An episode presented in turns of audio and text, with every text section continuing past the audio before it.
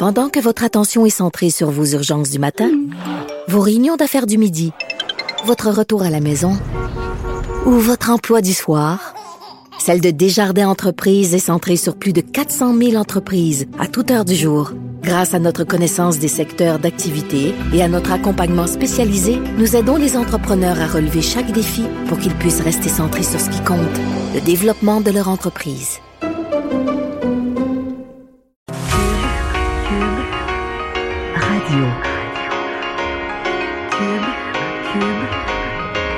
Radio.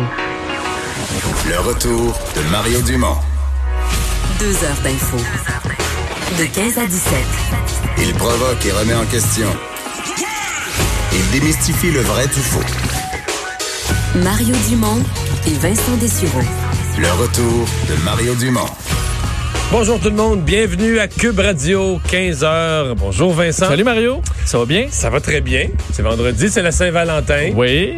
As-tu les oreilles plus rouges euh, de ta marche quotidienne aujourd'hui? Euh, c'est vendredi, vendredi, je marche pas. Ah, t'as pas pu goûter au, euh, au froid aujourd'hui quand même. Ça pince. Oui, non, mais j'ai quand même goûté un petit peu. Oui, oui, c'est euh, c'est froid, c'est sérieux, mais c'est juste une journée, semble-t-il. Dès demain, ça repart à la hausse. Ben, demain, autour de moins. Aujourd'hui, on est à moins 17 à Montréal, Québec, moins 23 avec le facteur vent. Demain, à peu près moins 12, mais déjà dimanche, on tombe dans le plus, même à Montréal. 2 degrés dimanche, mais plus nuageux, peut-être quelques centimètres de neige euh, quand même. Mais, donc, le froid. euh, Ouais, mais, plus- mais plus on monte au nord aujourd'hui, plus on est dans des froids extrêmes. Là. Je voyais un petit peu au nord de Chibougamau, j'ai des amis qui restent dans ce coin-là. Il y a eu, avec le facteur vent, moins 47 ce matin. T'as des amis qui restent un peu au nord de Chibougamau. Oui, ben, qui se travaillent dans des pourvoiries, là. Oh, OK, OK. Alors, euh, s'occupe de déneiger ça, puis entretenir ça pendant l'hiver. là. Ça se fait ski en skidoo, puis avec des euh, de l'équipement pour, le, les grands froids. Là. Ouais. Peux-tu dire qu'on revient vers un redout tout de suite après? Euh, oui, donc euh, deux, euh, par exemple, Québec, 0 degré dimanche, 2 degrés à Montréal. Alors, Pas mal de variations.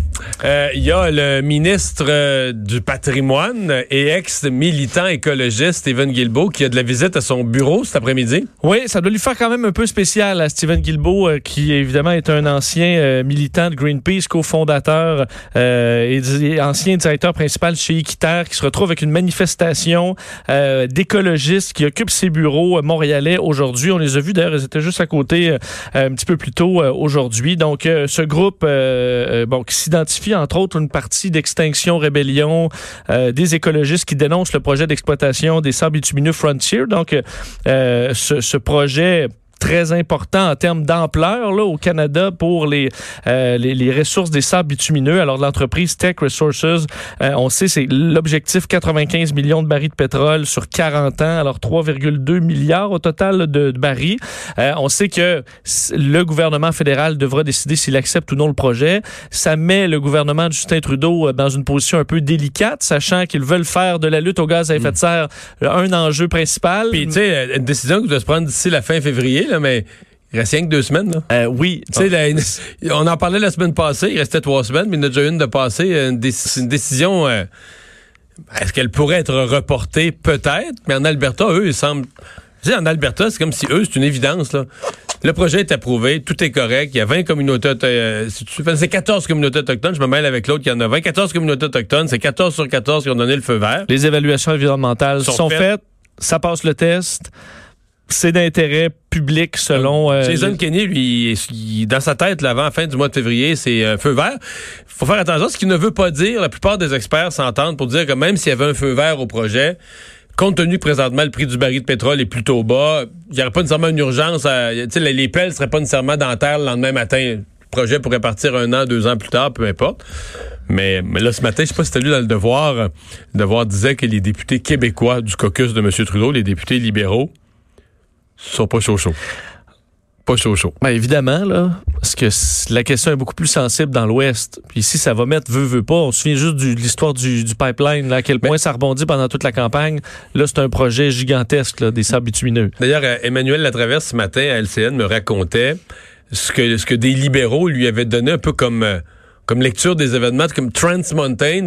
Comment ils avaient imaginé que ça allait tourner pour les, Québécois? Ils savaient que les Québécois étaient pas, étaient pas chauds à l'idée d'un pipeline, mais ils s'étaient dit, garde, ça se passe à l'autre bout du pays, ça se passe à 4000, 5000 km d'ici.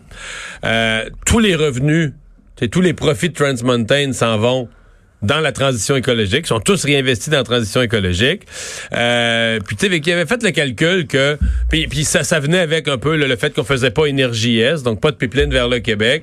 Vous avez fait le calcul que les Québécois, on allait parler de ça une journée ou deux, là. Oui. Puis après ça, ben, qu'est-ce que tu veux, la vie continue. Donc, C'est euh, pas ça qui est arrivé. ben là, durant la campagne électorale, ça, les, ça leur est revenu sur le nez. Là. Parce que tu le sais que ton spin, c'est pas, ce sera pas le spin de l'opposition. là. Mais c'est-à-dire que moi, je pense que le projet. Moi, je- personnellement, c'est sûr que moi, je suis complètement ailleurs. Personnellement, je pense que le problème de M. Trudeau, c'est de vouloir, c'est de pas être capable de renoncer à un certain vote vert foncé. Là, de dire ça, je le laisse au Parti vert pour NPD, puis moi, je prends le centre. Les conservateurs s'occupent pas d'environnement. Il y en a qui sont vert foncé puis qui tripent sur Greta Thunberg. Mais moi, je suis au centre de ça. Je suis dans l'équilibre. Oui, je fais une lutte au changement climatique, mais en occupant d'économie aussi. Ce qui est au fond sa politique. C'est ça, sa Oui, c'est exact. Dans ses gestes, c'est ça qu'il fait. Dans ses gestes, c'est ça qu'il Une fait. transition douce. Là. Sauf que dans son discours, comme il veut être applaudi ses campus d'étudiants, puis il veut être l'ami de tous, puis il veut être applaudi par les groupes écologistes, puis avoir sa rencontre privée avec Greta Thunberg, il tient un discours autre.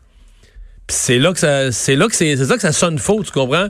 C'est là que la, la- la musique puis la chorale chantent pas sur le même, euh, chantent pas sur la même note. C'est ce qui arrive un peu à Steven Guilbeault aussi, qui veut, veut pas le jouer très intense écologiste et là se retrouve à devoir défendre des projets. Là, il a fait sa réponse d'ailleurs en. Mais ça, c'est dit, là, Stephen Guilbeault a jamais été un écologiste capoté comme Extinction Rébellion. Jamais dans sa carrière, là. Tous les projets environnementaux, il les a évalués à leur valeur. Il a déjà même soutenu certains projets au gaz naturel qui étaient des gains environnementaux.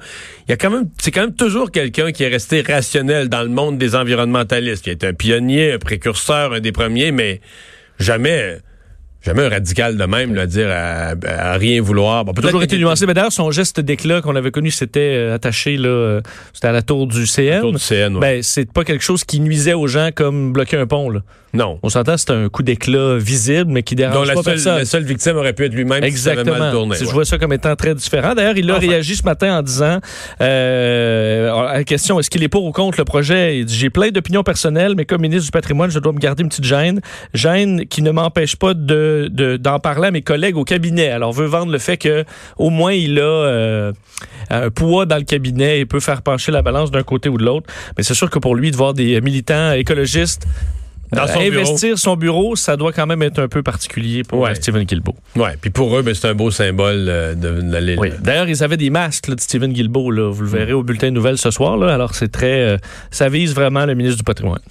Bon, euh, évidemment, la crise au Canada, c'est celle des trains.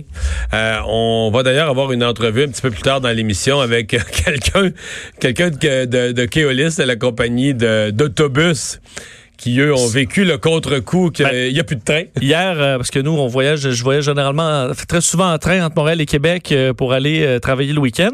Hier, quand j'ai vu la nouvelle, c'était j'ai sauté sur les billets d'autobus et ça commençait à partir vite. Là.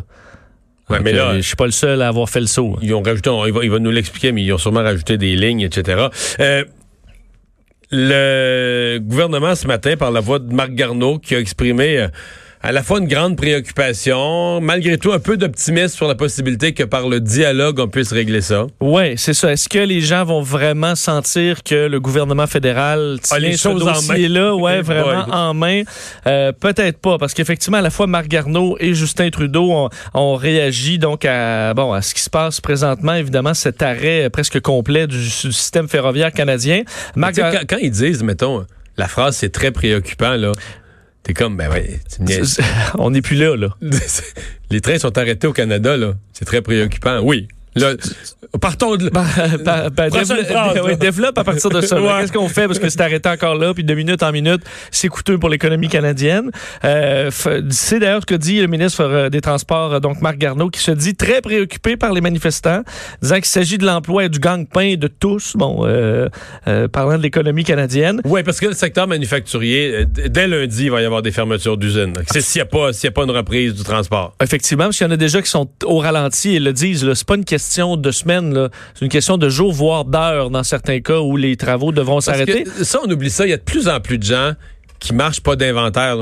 C'est-à-dire ce qu'on appelle le fameux just in time. Là, tu comprends? Tu tu t'accumules pas, mettons, pour ta production, t'accumules pas là, des, des, des garages, des hangars de matériel. Tu sais, à chaque jour, il arrive ce que tu as à traiter, puis à la fin de la journée, c'est traité, puis ça repart dans un autre train. tu. Tu sauves du hangar, tu sauves Sauf du du hangar, stockage. sauf de la manutention, tu tu le remets direct.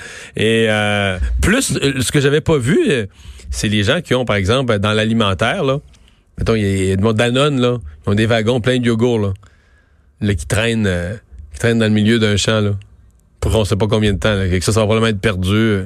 Ben, effectivement. D'ailleurs, euh, donc euh, Marc Garneau, mais tu le disais, la solution, selon lui, quoique il, il défend le droit de manifester au Canada, que c'est un droit fondamental, mais qu'en même temps, ça doit se faire quand même dans les règles, euh, mais que sa solution devrait être euh, la négociation. On peut écouter un extrait de Marc Garneau.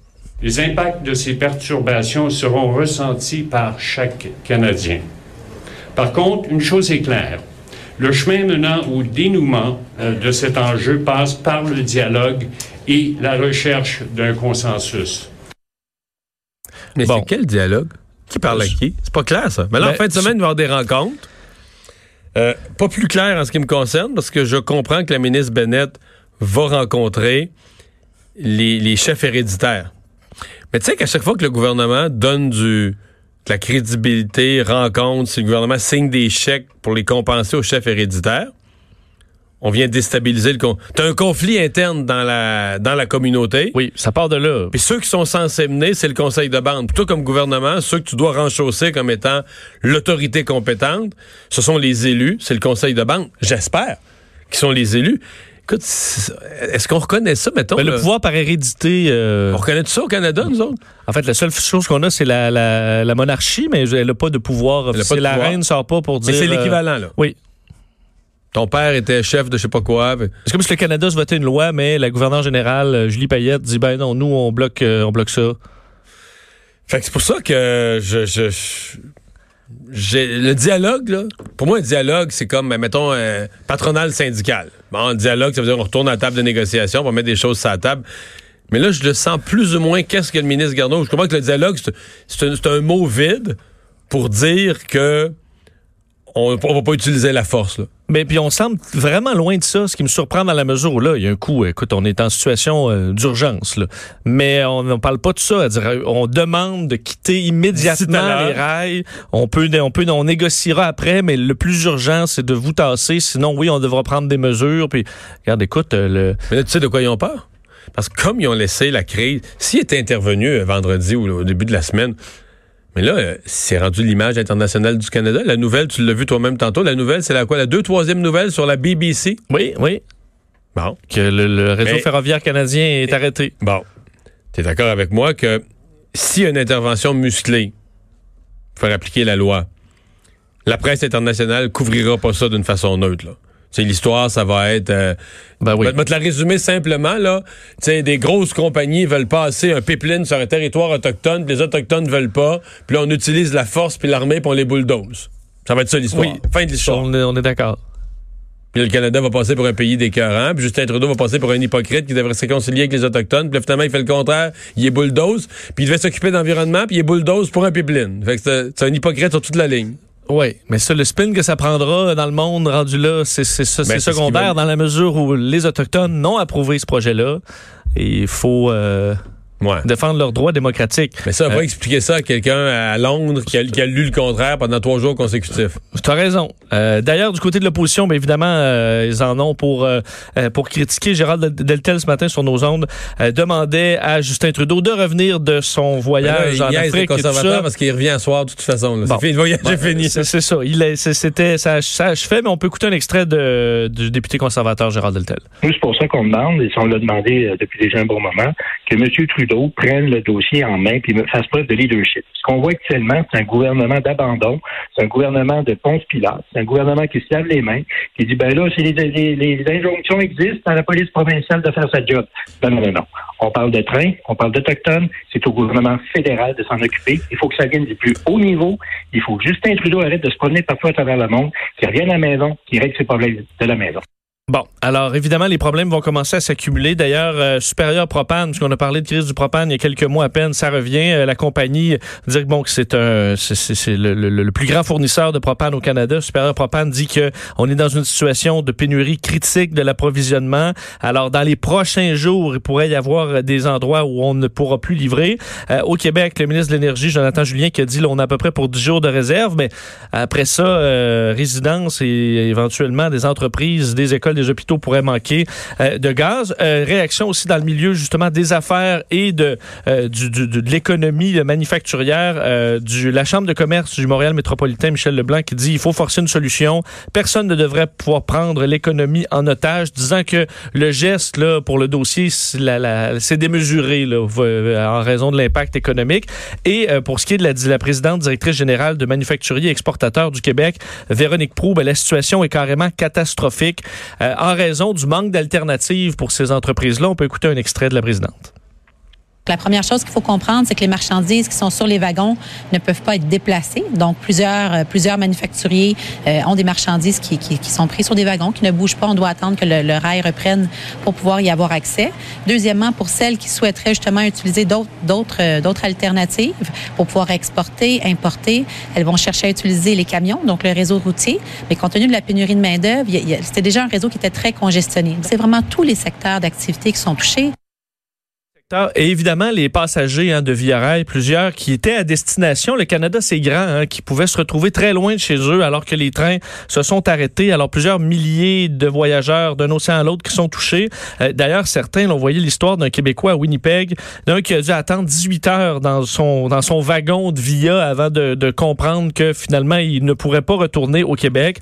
Euh, les autobus étant pleins, euh, il a dû se louer une voiture. Mais là, c'est d'un périple de 2300 km, le 25 heures de route parce qu'il avait euh, du, du, travail. Alors, t'imagines quand même le, la, la, complexité. D'ailleurs, on dit les voitures de location à certains endroits, c'était dur d'en avoir. Alors, pour plusieurs, ils se lancent dans un grand périple d'un hmm. océan à l'autre au volant en raison de l'absence des trains. Ça vient de partout parce que pendant que tu en parles, le Journal de Montréal met en ligne un texte qui vient directement de lac mégantic. C'est euh, l'usine Tafisa qui fait des, des panneaux de mélamine. Eux, euh, tous leurs panneaux qui étaient partis vers des clients aux États-Unis sont bloqués sur la rive sud. Les clients sont donc frustrés parce qu'ils reçoivent pas ce qu'ils attendaient. Et en parallèle, eux, ils pourront plus produire parce que là, ils ont quelques wagons vides qu'ils peuvent remplir. en attendant. c'est tout. Puis après, ben, il n'y a plus de place à mettre le matériel, donc on va être obligé de faire des mises à pied euh, dès le début de la semaine prochaine si ça se règle pas. On va en parler tout de suite avec Suzanne Roy, euh, la présidente de l'Union des municipalités du Québec, mairesse de Sainte-Julie. Bonjour, bonjour, Madame Roy. Bonjour. Et vous avez eu l'occasion d'en discuter ce matin avec un ministre du gouvernement fédéral. Oui, tout à fait. On avait déjà une rencontre de prévue avec le ministre Pablo Rodriguez, qui est le leader parlementaire du gouvernement et lieutenant au Québec. Donc, effectivement, c'était l'occasion de lui souligner justement nos inquiétudes, comme tous, euh, l'importance que ça se règle le plus rapidement possible. Hein. nous, on pense au chlore, au chlore qui servent dans nos usines d'eau potable, donc euh, et à tous les impacts économiques que ça peut avoir partout au Québec, euh, dans nos municipalités. Alors, donc, c'était le moment, là, justement, lors de cette rencontre, de de parler avec lui de cela. Alors, on sait que ça fait partie de son quotidien déjà. On lui a rien appris. Alors là-dessus, euh, ça fait déjà partie du quotidien. Vous l'avez bien mentionné tout à l'heure. Hein. C'est une situation qui est complexe qui est explosive, mais en même temps qui a des conséquences euh, énormes pour euh, plein de régions au Québec, plein d'entreprises. Mais est-ce qu'il vous a dit quelque chose de plus rassurant en privé que ce que le ministre Garneau dit en public? Ben, je pense qu'ils sont sur le, le cas. Ils travaillent à trouver des solutions. Alors, évidemment, là, euh, et, ça doit cheminer. Tout le monde comprend l'urgence de ce dossier-là.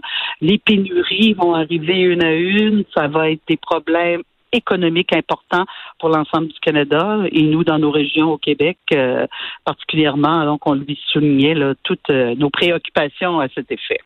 La, question du chlore, ça fait à peu près 48 heures que c'est dans l'air. Euh, vous, vous connaissez bien le monde municipal. Éclairez-nous. Est-ce que est-ce que c'est une vraie crainte? Est-ce que c'est une crainte à court terme? je comprends qu'on ne peut pas, dans une municipalité qui fournit de l'eau potable à des milliers de personnes, on ne peut pas manquer de chlore, mais est-ce que vraiment on a d'aussi faibles réserves? Euh, tout le chlore arrive par train. Qu'est-ce qui est vrai là-dedans? Alors, euh, effectivement, on n'a pas des si faibles réserves. Donc, euh, il y a une partie euh, déjà qui est en réserve. Donc, c'est justement notre inquiétude est plus sur le temps que ça peut prendre. Alors, il faut euh, planifier en conséquence. Et si jamais on voit que ça perdure, il faudrait penser à des plans B. Mais actuellement, il n'y a aucun danger nulle part. On a des réserves suffisantes. On n'est pas au jour le jour dans le chlore pour l'eau potable. Ne soyez pas inquiets. Mais le chlore, il arrive par train, ça c'est bien exact, là. Voilà, tout à fait. Alors, il reste là une préoccupation à moyen terme. Il ne faudrait pas que ça dure plusieurs semaines. Ça pourrait créer des problèmes. OK. Euh, je veux vous entendre la, la, la semaine passée. Euh, au début de la semaine, vous étiez euh, furieuse contre l'adoption en pleine nuit du, ben, du projet de loi 40, mais surtout d'un article qui vient changer les rapports de force entre le scolaire et le municipal quand vient le temps de, de céder un terrain pour la construction d'une école. vous avez rencontré les ministres concernés du gouvernement en cours de semaine. On, en est où, le rendu vendredi après-midi à la fin de la semaine? On est à la même place. on a espoir d'avoir des compensations. On a mis un peu d'eau dans son vin? Alors, on a eu premièrement une discussion franche avec le ministre de l'Éducation, le ministre des Affaires municipales. On a eu hier un copier des grandes villes. La moitié du Québec était là. Aucune des grandes villes n'était absente. Euh, c'est unanime. Euh, il faut qu'il y ait euh, une nouvelle façon de voir les choses. Il faut qu'on soit en mode solution. Donc, on a demandé à la ministre des Affaires municipales et de l'Habitation de tenir d'ici les deux prochaines semaines une table Québec municipalité. Quand on parle d'une table Québec municipalité, ça veut dire qu'on réunit Montréal, Québec, l'Union des municipalités du Québec, la Fédération québécoise des municipalités, la ministre des Affaires municipales, évidemment, et on souhaite aussi la présence du ministre de l'Éducation. Parce que plus on analyse, parce que cet article a poussé vendredi soir très tard dans la nuit, plus on l'analyse, plus les impacts sont importants pour les villes, plus on pense aussi que ça va coûter plus cher aux citoyens parce que ça va créer de la spéculation sur les terrains. Parce que les villes ne sont pas propriétaires d'une grande quantité de terrain. Alors là, ils vont être obligés de l'acheter, l'acheter de promoteurs avec des règles déjà très publiques, très établies. Alors, vous pouvez être sûr qu'on va voir les prix des terrains hausser pour les écoles et ça n'accélérera pas la mise en place des écoles. Donc, je pense qu'à travailler ensemble, en prenant le temps de s'asseoir et de regarder des solutions, je pense qu'on va pouvoir y arriver plus rapidement à voir de nouvelles écoles dans les municipalités où c'est nécessaire et que ça se fasse en tout respect, bien sûr, des municipalités, mais aussi des comptes de taxes municipales, parce que là, on a baissé euh, la taxe scolaire, mais euh, si on est obligé de monter la taxe municipale, on n'a rien réglé. On n'aurait pas dû fusionner ça tant qu'à pu faire d'élections scolaires, là. Euh, on n'aurait pas dû vous enlever tout un, palier de, de, de, gens qui impriment des comptes de taxes puis qui récoltent des montants de plus en plus petits parce que la taxe scolaire baisse quand même beaucoup. Si on vous avait proposé un deal, le monde municipal, là, vous allez vous allez tondre le gazon des cours d'école puis ramasser la neige dans le cours d'école puis quelques, quelques, travaux comme ça. Puis en échange de ça, on prend l'argent de la taxe scolaire puis ramassez là les municipalités. Là, on n'envoie plus de deux comptes aux gens. Ça me ça aurait été plus efficace, plus économique. Tout ça aurait pu fonctionner, non? Ça aurait pu, avec, euh, disons, il y a 20 ans de non-entretien de bâtiments scolaires. C'est ça qui vous fait peur, là? oui, hériter des bâtiments qui sont dans un niveau de désuétude, là, je suis pas sûre qu'on a beaucoup d'intérêt. Sérieusement, il y a eu beaucoup de négligence au niveau de l'entretien. Alors oui, ramasser la neige, tourner le gazon, c'est déjà des choses qu'on fait d'ailleurs dans plusieurs municipalités avec des ententes avec euh, les mais euh, je pense qu'il y aurait eu vraiment un rattrapage à faire en termes de qualité des écoles qu'on nous aurait transmis. Je comprends bien. Suzanne Roy, merci d'avoir été là. Ça me fait grand plaisir. Bonne, bonne fin de journée.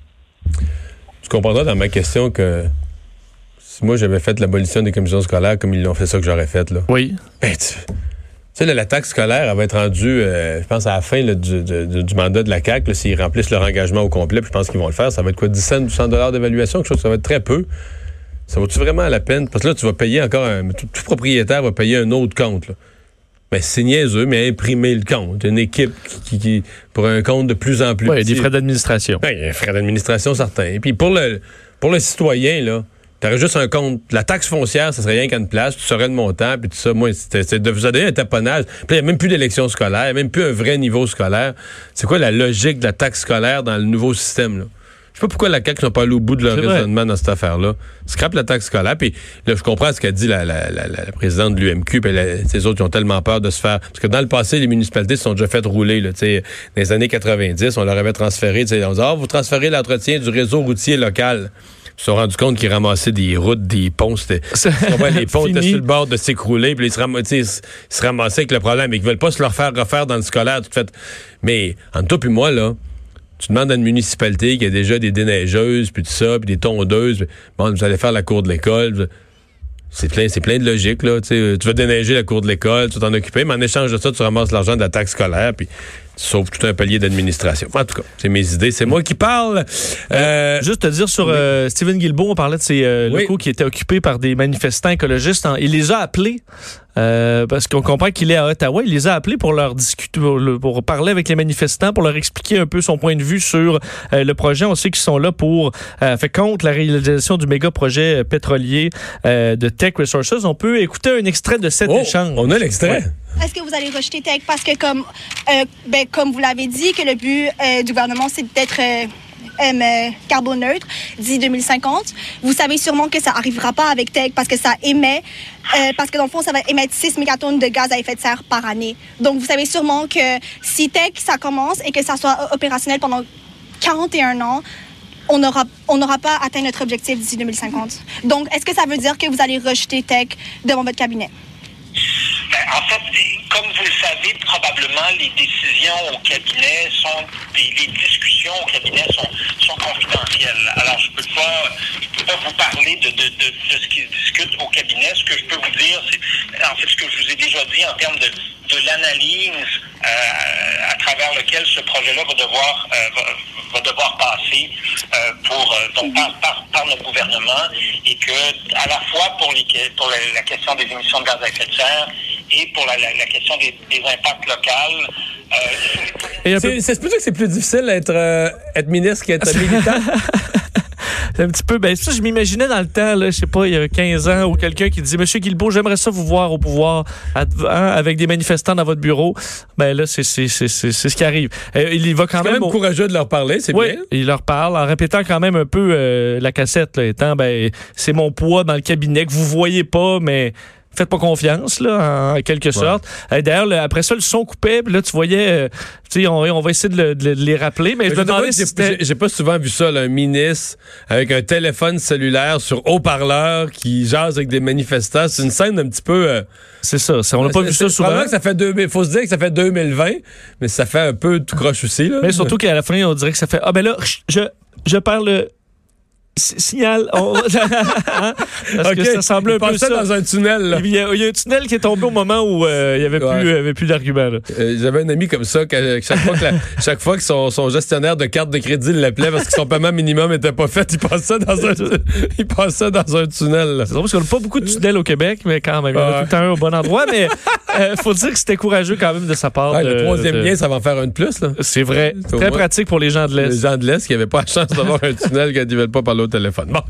Euh, Parle-moi du euh, coronavirus. Euh, Il y a, et c'est un peu ce qu'on craignait. On se disait, il y a des pays qui sont moins bien organisés pour gérer la situation. Et là, on a un premier cas en Afrique. Oui, euh, le ministère égyptien de la Santé qui a annoncé un premier cas euh, de coronavirus sur le continent africain qui avait été complètement épargné, épargné jusqu'à maintenant.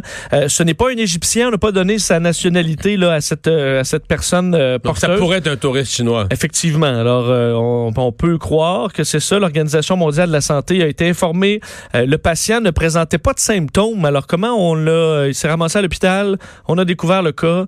Alors, euh, on verra s'il y en a un peu plus en Afrique. Mais évidemment, euh, la crainte qu'il y ait d'autres épidémies dans certains pays euh, africains. 14 euh, jours en quarantaine dans une pyramide. Dans la pyramide de Khéops. Oui, à mon avis, ils ont quand même des installations modernes. OK. Alors, euh, alors qu'aux États-Unis, euh, les personnes maintenant, et c'est ce qu'on a annoncé aujourd'hui, le, le- le Centre de contrôle des préventions des- de la prévention des maladies, les personnes malades qui ont des symptômes de grippe, mais qui ne sont, en fait, qui, qui testent négatif pour la grippe saisonnière, seront testés pour le nouveau coronavirus partout à travers les États-Unis.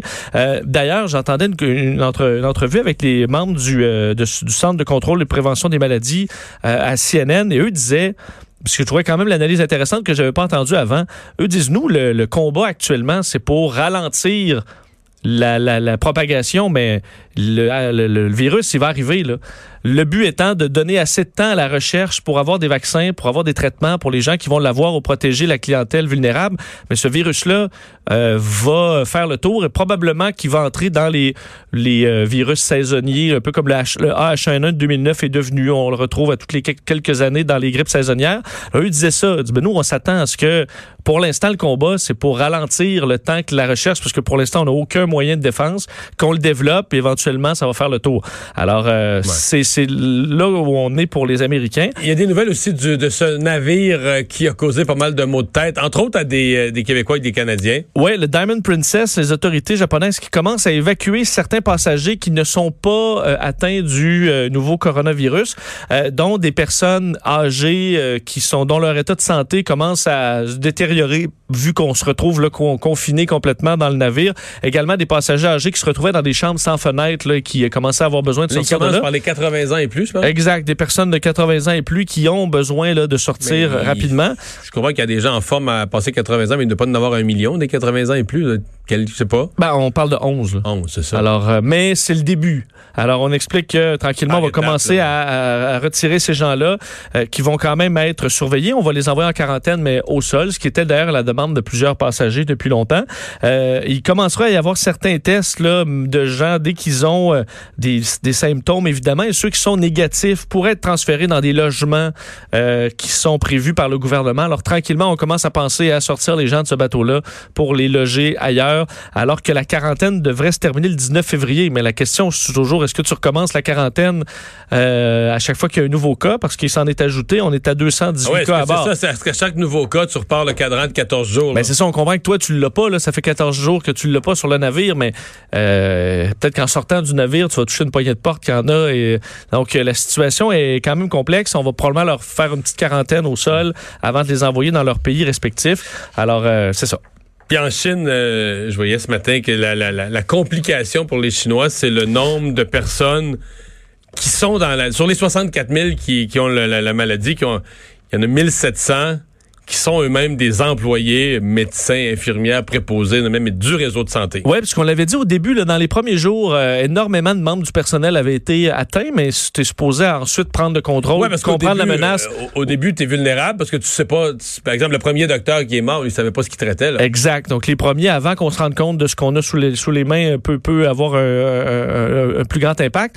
Mais il semble que ça ne se règle pas pour les employés médicaux, même si on utilise des euh, tout, voudrais tout ce qu'on peut. Très contagieux. Que même des gens qui se pensent protégés. euh, Oui, puis évidemment, ce que ça cause, c'est que chaque fois que tu perds un membre du personnel, ben, ça ralentit le service pour les gens qui ont besoin de soins, parce que là, tu ouais, mais es ça doit stresser aussi. Ben, c'est ça, c'est que ce que ça favorise aussi, c'est l'absentéisme euh, de certains, euh, certains membres du personnel qui décident de prendre congé tout simplement parce qu'ils n'ont pas le goût d'avoir le virus. Il y en a 40 qui ont été malades. là.